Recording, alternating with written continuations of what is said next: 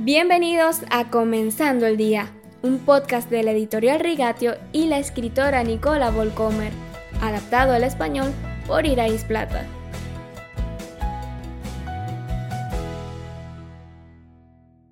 Feliz viernes, queridos oyentes. La estrategia más barata que usa una persona egoísta para imponer su propia agenda es usar a un enemigo. Los niños más pequeños suelen hacerlo, Siempre tuviste algo en mi contra, se quejó una vez un estudiante cuando lo amonesté por no hacer su tarea.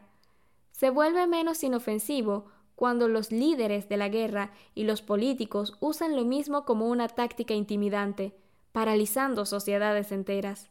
La guerra que presencié junto a mi familia, cuando aún vivíamos en Nigeria, comenzó con una acusación de que los miembros de una tribu habían cometido una atrocidad.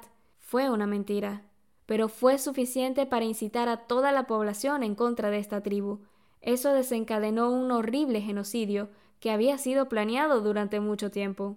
Cuando los siervos de Dios partieron en su nombre para reconstruir la ciudad abandonada de Jerusalén, los enemigos de Israel repentinamente se sintieron perturbados y lanzaron una campaña agresiva para detener el trabajo. Sus primeros objetivos fueron los responsables de la obra, el escriba Esdras y el capataz Nehemías. También escriben una carta de queja al rey persa, quien autorizó la reconstrucción de la capital judía, quejándose en la carta de que esta ciudad es rebelde y nociva. Suspendan la reconstrucción de la ciudad. Esto lo podemos leer en Esdras capítulo 4 versículos 15 y 21.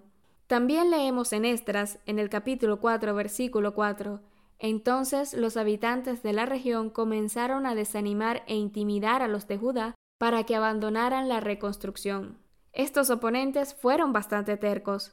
El colega de Esdras, Nehemías, trata con un tal Zambalat, quien se enfurece cuando se entera de que se está reconstruyendo Jerusalén. Primero trata de intimidar al equipo de construcción con desprecio y burla. Cuando eso no funciona, se vuelve cada vez más agresivo.